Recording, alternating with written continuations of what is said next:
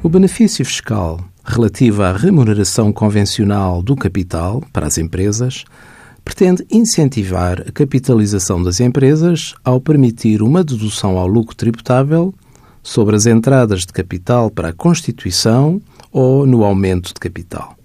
Em 2017, passa a aplicar-se a todas as sociedades, até agora estava limitada a pequenas e médias empresas, bem como às entradas de capital realizadas por sócios pessoas coletivas, até agora só se aplicava às contribuições efetuadas por sócios que fossem pessoas singulares.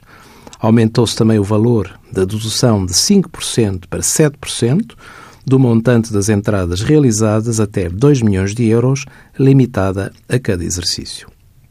O tipo de entradas elegíveis para efeitos de aplicação deste benefício é também alargado, abrangendo para além das entregas em dinheiro, a conversão de suprimentos ou de empréstimos de sócios para aumento do capital social.